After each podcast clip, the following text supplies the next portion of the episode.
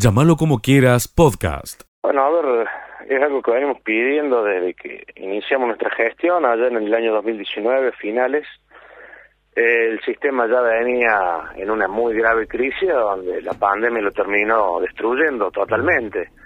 Luego renacimos a finales del 2020 y hoy nos encontramos con un sistema que no es un sistema óptimo para brindarle al ciudadano de la provincia de Córdoba pero sí celebramos la conformación de una mesa técnica entre todos los integrantes del sistema de transporte y ahí donde queremos discutir este cuál va a ser justamente el sistema de transporte eh, que nosotros consideramos que tiene que ser equitativo y, e igualitario para todo el mundo.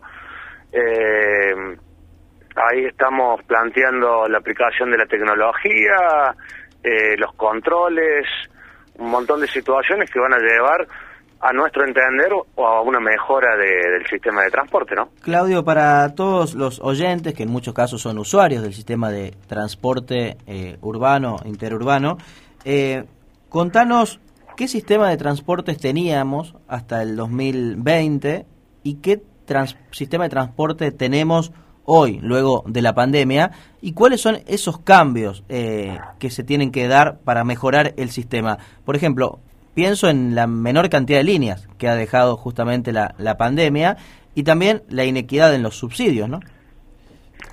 Sí, la inequidad de los subsidios es una realidad que viene pasando desde antes de la pandemia. Eh, eh, sí es cierto que hay un, un sistema que se puede decir que está en un 20% menos a lo que es prepandemia, es difícil hablar en porcentaje porque el sistema cambió totalmente. Es real que hay menos frecuencia, menos horarios, que cuando se, se reactivó el sistema allá a fines de diciembre, principio del 2021, eh, arrancó con un 23, un 25%, eh, luego fue subiendo hasta un 40%, luego hubo restricciones en mayo, junio, hoy está, digamos, a pleno. Nosotros tenemos muy pocos compañeros sin tarea efectiva, prácticamente ninguno. El sistema que hoy está es el que va a quedar. Eh, ¿Qué es lo que había antes? Antes se podría decir que había eh, un servicio malo y sobredimensionado, porque teníamos corredores eh, acá cerca de Córdoba, digamos, la, en la ciudad de dormitorios, que había eh, servicios cada cinco minutos. Eh, mm, había unidades que prácticamente iban vacías en algunos horarios, pero teníamos un servicio malo. Hoy tenemos frecuencias bastante ampliadas, la gente no viaja cómoda, hay gente que se queda sin poder subir a la unidad y tiene largas largos tiempos de espera pero bueno, hemos apuntamos nosotros a, a construir un nuevo sistema de transporte que tiene que ser eh, que tiene que ser bueno, eh, tiene que ser bueno porque si es bueno el sistema de transporte, los usuarios van a volver a, a utilizarlo porque ha caído realmente mucho la, la, la demanda del usuario, pero si le ofrecemos un mal sistema eh, el ciudadano no va a volver. ¿Y quiénes son los actores de, de esa discusión? Eh, ¿La provincia, la nación, los empresarios, el gremio, los usuarios? ¿Cómo se debatiría ese nuevo sistema? A ver, el sistema lo maneja la, Secretaría de Transporte de Córdoba. Eh, al servicio lo brindan empresas privadas. El ERCEP es el ente que controla y por primera vez el sindicato está metido en la discusión es la primera vez que nosotros somos considerados parte del sistema. Es una realidad lo que viene diciendo nuestro secretario general desde hace bastante tiempo, que debemos ser incluidos en, la mesa de discusión, somos parte fundamental del sistema, somos quienes somos la cara visible del servicio que se brinda. Y que por supuesto al ser un mal servicio somos los que recibimos todas las quejas. Por eso hoy estamos incluidos en esta mesa, lo celebramos, hemos llevado proyectos, eh, el próximo 14 vamos a tener una nueva reunión, esperan poder avanzar y dentro de ese mes se está discutiendo todo. El tema de los subsidios es, un es un tema interminable. Sabemos que va a llegar un momento donde, bueno, eh, va a salir alguno de todos los proyectos de ley que hay. va a haber una nueva distribución de, de subsidios y queremos estar en la mesa para saber a dónde van esos subsidios. Claro, Claudio, esa era mi pregunta, ¿no? ¿Qué, qué, qué expectativa tenés vos de que todo esto pueda avanzar? Eh, los proyectos, por sobre todas las cosas. Bienvenida sea y se celebra la, la, las mesas, las reuniones, el, el, proyectar, pero bueno, de eso a que se concrete, todos sabemos que, que es un camino a, a, recorrer. Bueno, tus expectativas están en, en, que eso pueda darse, ¿no? Sí, por supuesto. A ver, eh, hay una realidad. Eh, celebramos ya estar poder, poder estar sentado en la mesa después de tres años. eh, por, lo, por, lo, por lo que siga para después, eh, como bien decís vos, eh, nadie lo sabe. Ah. Nosotros esperamos, realmente creemos que, que las mesas de diálogo, las mesas técnicas, son el camino. eh, pero bueno, si todas las partes lo, la, la, entienden igual que nosotros, seguramente vamos a tener éxito. Esa es la realidad.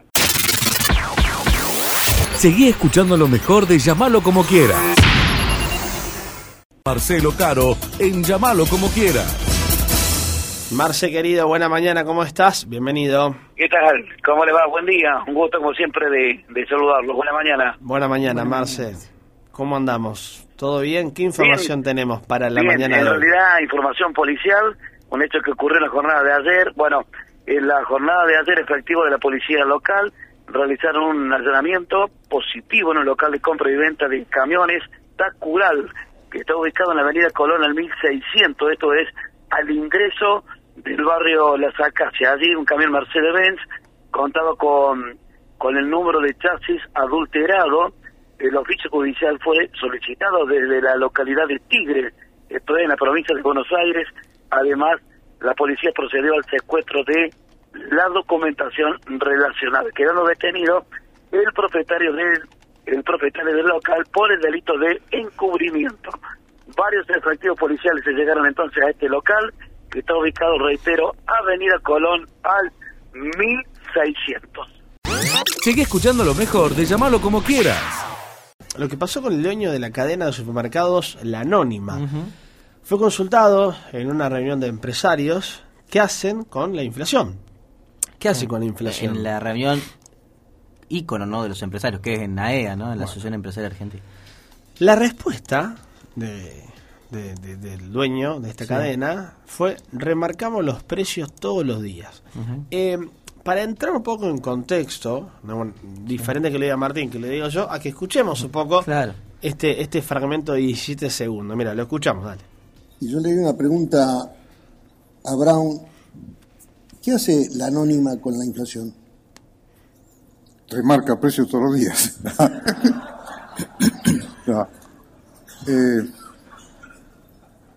vamos, para ser sinceros. Bueno, la, la risa también detrás, claro, ¿no? o sea, la, la, inflación es una verdadera tragedia para mucha gente, ¿no? Que no llega a fin de mes, sí. que no sabe cómo hacer para que le rinda el sueldo, que está realmente con mucha bronca en ese sentido y que uno de los empresarios no, supermercadistas más importantes del país diga semejante cosa modo de chiste. Me claro, aparte, eh, automáticamente te genera impotencia de decir a merced de qué, claro, y a por gusto qué, de qué, claro, con qué criterios, digamos, todos claro, los días. Claro, ¿cuál eh, es el criterio? Entonces, a ver, nos empezamos a preguntar, ¿hasta cuándo pueden remarcar cómo se genera inflación.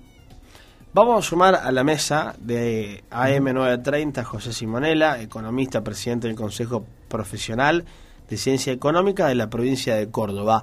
José, gracias por recibirnos. La mesa de, de Radio Villa María te saluda. ¿Cómo estás? Buen día. ¿Qué tal? Buen día a la mesa y a los oyentes. Un gusto estar con ustedes. Un gusto, José. Muchas gracias por, por, por estos minutos. Bueno, eh, en un principio, ¿qué te parece, eh, que, qué te genera eh, los, los, los dichos de, del dueño de esta cadena tan importante de supermercados en, en nuestro país? Eh, digamos, por, por, por, el sarcasmo con que se dijo, uh -huh. a uno le genera cierta reacción negativa, obviamente, o enfado pero la realidad es esa, en un proceso de inflación tan alta como Argentina, eh, los precios se remarcan todos los días y la ama de casa o, o quienes vamos al supermercado lo, lo, notamos, ¿no? Yo voy una vez a la semana al supermercado y los precios han variado, si no todos, en una gran mayoría. Así que esto es el problema de una inflación tan alta como, como la que tenemos por estos días, espiralizándose, es decir, incrementándose, eh, se empieza, digamos, las remarcaciones son diarias y lo otro que sucede, que también lo habrán notado ustedes y los oyentes, es se van distorsionando los precios relativos.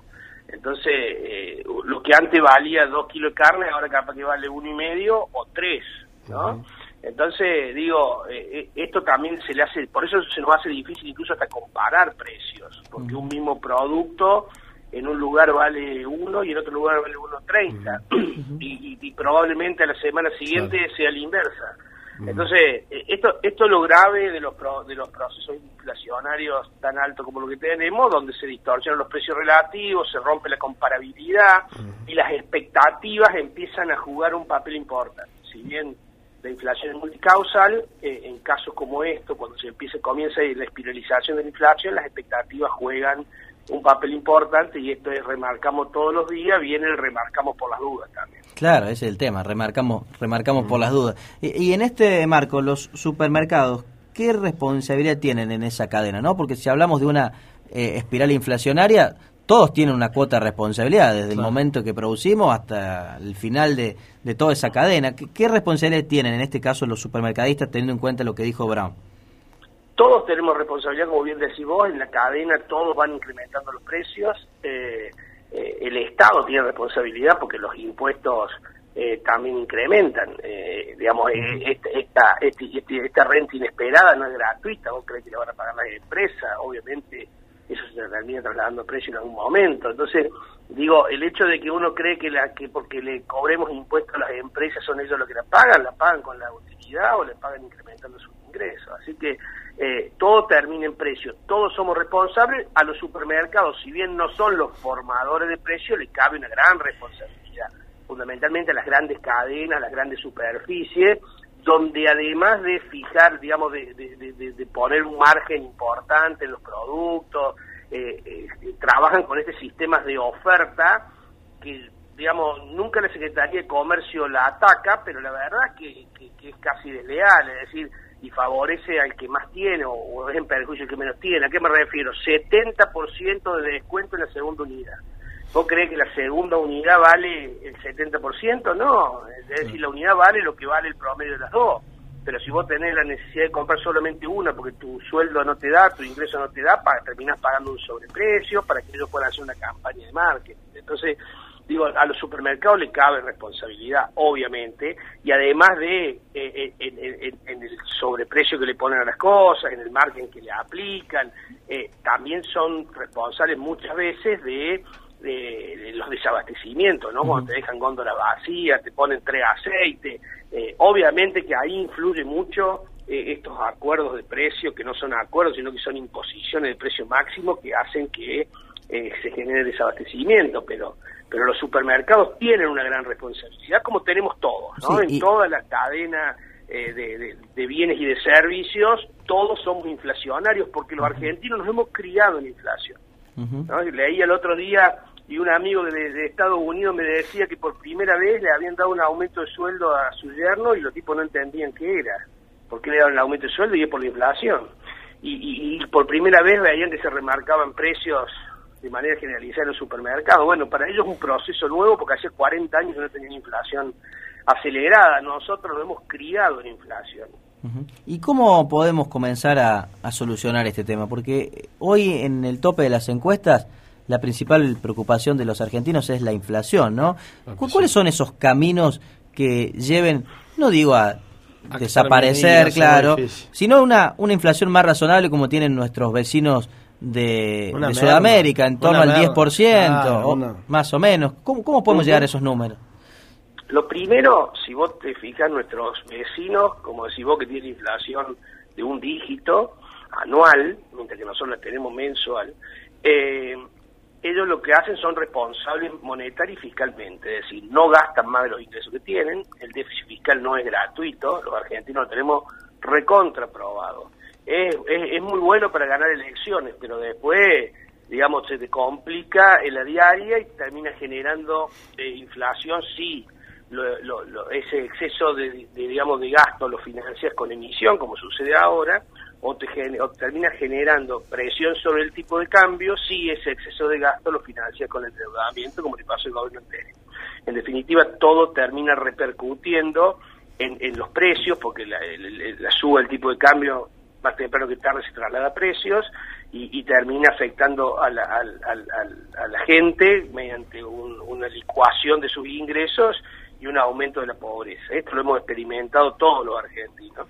Eh, y yo siempre, eh, y entonces digo, lo primero que uno tiene que ser es responsable fiscal y monetariamente, no gastar, como harías vos en tu casa o los oyentes en su casa, no gastan más de los ingresos que tienen, salvo excepciones, cuando te enfermas, cuando querés invertir, bueno, eh, sería un caso de una pandemia o cuando querés hacer un gasoducto, digamos, pero, pero esos sonían eh, gastos de capital y no gastos corrientes como nos, nos sucede en Argentina. En Argentina gastamos en, en- en gastos que son de- de- incluso de baja productividad. Por otro lado, eh, eh, digamos, además de eh, no tener emisión y de no, y, digamos, no gastar más, uno debiera tener un plan consistente, un plan que vos, yo, eh, digamos, Abigail, todos, todos entiendan que va a tener éxito. Si no nos venden un plan, si no nos venden, o sea, la, la, la venta de la guerra, de la inflación que hizo el presidente, claramente lo único que logró que la gente remarcara los precios. Eh, después nos dimos cuenta que no tenían ninguna arma para declarar ninguna guerra. Entonces hay que tener un plan consistente, monetario y fiscalmente, y consenso de que ese plan pueda realizarse. Y para eso tiene que tener poder político. Cuestión que este gobierno lamentablemente lo perdió. Tuvo, tuvo un altísimo poder político al comienzo de la pandemia y lo fue dilapidando por errores propios, no forzados, y fue quitándole credi- credibilidad. Y en economía hay dos palabras que son fundamentales. Una de ellas es la credibilidad y la otra es la confianza. Si los agentes económicos no tienen confianza y credibilidad en que ese plan que se proponga integral va a dar resultado, y las expectativas van a seguir existiendo y el remarcar por las dudas va a seguir estando, que es lo que pasa ahora. ¿no? Entonces cuando le, le preguntaron a la gente de la industria textil por qué había aumentado tanto, siendo la industria más protegida, eh, y dijo, y bueno, porque no tengo seguridad que me van a dar los dólares que necesito para importar, porque la gran parte de las prendas o de las telas se importan, y eh, entonces, no como no, no tengo seguridad que el Banco Central me va a proveer los dólares al valor oficial, yo tengo que hacer mis cálculos de costo con un dólar libre, legal y libre, que es el dólar contado con liqui. Entonces, en lugar de hacerlo a 120, lo voy a hacer a 200 el cálculo. Entonces, bueno, este tipo de cosas juegan las expectativas. Así que, concretamente, hay que tener un plan integral con responsabilidad fiscal y monetaria y, por otro lado, un gobierno que tenga credibilidad. Por eso el mayor problema que tiene Argentina hoy, además de los problemas estructurales económicos que tenemos, es un problema político. Tener la coalición gobernante dividida, petardeándose todos los días, más que petardeándose, tirándose misiles todos los días y pidiendo cabeza de ministro todos los días, y tenés una oposición que antes estaba unida y que ahora, como ve probabilidad de, de poder ser gobierno, se están empezando a dividir y a pelear para ver quién va a ser candidato. Sí, eh, José, eso te iba a preguntar. Eh, además de, del problema eh, económico y el problema político, ¿crees que esto puede ser eh, un problema cultural? Porque vos me decías, eh, se gasta más de lo que se gana. Eh, además de que es un problema político como el Estado lo maneja, la cultura argentina lo, lo maneja igual. sin lugar a dudas, nos hemos criado en un Estado que derrocha y, y, y, la, y la mayoría de los ciudadanos le piden al Estado que siga derrochando, aunque eh, para mí, para el resto, no, que sea austero. Entonces, lamentablemente, como bien planteaba, un tema cultural, lo dijo el otro día en una nota que le hicieron a Emanuel Álvarez Agui, que, que es un- uno de los economistas eh, lúcidos que tiene eh, digamos, el, el oficialismo, dijo hay que dejar de bolsiquear al Estado. ¿Y quién lo bolsiquean al Estado? Y bueno, los planeros quieren que le aumenten los planes, los empresarios quieren que le mejore eh, la- la- las condiciones y si de ser posible le subsidia la energía y si es posible le subsidia el crédito y si es posible le subsidia la mano de obra y si es posible le baje la presión tributaria. Lo- lo- los medios quieren que le mantenga la pauta y si es posible se la aumente. Es decir, todos de una forma u otra estamos bolsiqueando al Estado, como dice Álvarez Agui. Entonces, digo, la verdad que de una vez por todas, por eso digo, hay que hay que romper esa cultura. Eh, los argentinos creemos que hemos descubierto la pólvora y contrariamente a lo que dice la teoría económica, decimos que la emisión no genera inflación y hay quienes defienden eso cuando está probado en el mundo que lo hacen. Y yo siempre digo, si fuera tan fácil que emitiendo y dando subsidios sacar a la gente de la pobreza, no habría no habría países pobres, porque Claro. todos tienen un banco central y podrían emitir y, y regalar plata, y le encantaría a cualquier político de cualquier parte del mundo. ¿Por qué no lo hacen? Porque saben que no da resultado y porque son responsables fiscalmente y monetariamente. Y el mismo presidente chileno recientemente asumido, del que viene de izquierda, que es comunista, dijo, el equilibrio fiscal, lo dijo acá en Argentina cuando lo visitó, no es un tema de derechas, es una política de Estado. Entonces digo, acá nosotros hemos ideologizado todo y le hacemos creer a la gente que, que, que ser responsable fiscalmente o monetariamente es de derecha y en realidad, usando la palabra de un presidente que vino de la izquierda, con un gobierno de izquierda, dijo, la, y de un país hermano, digamos, la, la, la- la- el equilibrio fiscal debe ser una política de Estado. Y me parece que ahí es donde eh, los argentinos tenemos que trabajar, queda mucho Mucho. por eh, cambiar la cultura, queda mucho por Claro. brindarle credibilidad a la gente para que alguien que se pare y diga un plan, todos los agentes económicos creamos que eso va a ser posible y va a dar resultado para que desactivemos todas las expectativas inflacionarias que tenemos e incluso la- la- la- el pesimismo que tenemos los argentinos. Claro, Porque es que- eh, el, el problema de, digamos, de las profecías autocumplidas en la economía se da. Si todos creen que el dólar va a aumentar, el dólar va a aumentar porque todos van a comprar dólares. Si todos creen que la actividad va a caer, mucho, la actividad va a caer porque la gente va a dejar de producir por miedo a después no poderlo comercializar o, o va a dejar de invertir como nos está pasando. Así que acá hace falta empezar a ver el vaso medio lleno, pero para eso es fundamental el gobierno. Y con Claro. esto te cierro la idea. Vos fíjate que el presidente, al otro día de haber logrado el acuerdo con el fondo, un acuerdo muy beneficioso logró el gobierno. En lugar de haberse parado sobre el acuerdo para tratar de cambiar la expectativa, en lugar de haberse parado sobre la mejora de los precios internacionales que le iba a permitir dar dólares, en lugar de haberse parado sobre la producción que venía creciendo, todas cuestiones que podría haberle dado un viso de optimismo al- a, la ciudadanía y a los agentes económicos, se al otro día, para congraciarse con, con el sector más duro de su coalición, le declaró la guerra a la inflación Claro. sin ningún tipo de arma y sin ningún tipo de posibilidad de, de ganar esa guerra, con lo cual desaprovechó un hito que podría haber sido un punto de inflexión para cambiar las expectativas de la gente. José, eh, agradecemos el tiempo. Que, eh, hablar de inflación en nuestro país eh, es volver a, a muchos años atrás, porque convivimos con la inflación y hay algo muy importante. Eh, tenemos, estamos tan cansados de que todo esto sucede, sucede y vuelve a suceder, y viene un gobierno y vuelve a suceder, y viene otro y parece que mejora, pero vuelve a suceder, que en algún momento, claro, cuando tengamos una credibilidad gubernamental, bueno, ahí podemos recién empezar a hablar para abajo todo lo que vos recién eh, eh, mencionabas. Pero bueno, hoy estas son las condiciones en las cuales tenemos que afrontar un poco el día a día y se refleja en las góndolas, se refleja cuando va a cargar combustible, se refleja. eh, yo creo que en cualquier lugar donde tenés un precio el otro día eh, es otro. No sé si eh, eh, es fácil un, ente regulador eh, o qué, pero eh, cada uno trata de salvaguardarse en, en, en este día a día, ¿no? Es que es así, los agentes económicos tratan de manera racional de defender los ingresos que tienen y de especular. La especulación no es algo malo, es algo propio de la de la de la de la de la de, de lo- de la humanidad, digamos. Todos de una forma u otra especulamos en la medida que podamos. Para que vos te des una idea, así como somos un país que tenemos la segunda reserva de gas eh, no convencional más grande del mundo y no tenemos gas por no haber hecho un gasoducto, ni el gobierno anterior ni este gobierno, que sale menos de lo que vamos a gastar para importar gas en un año.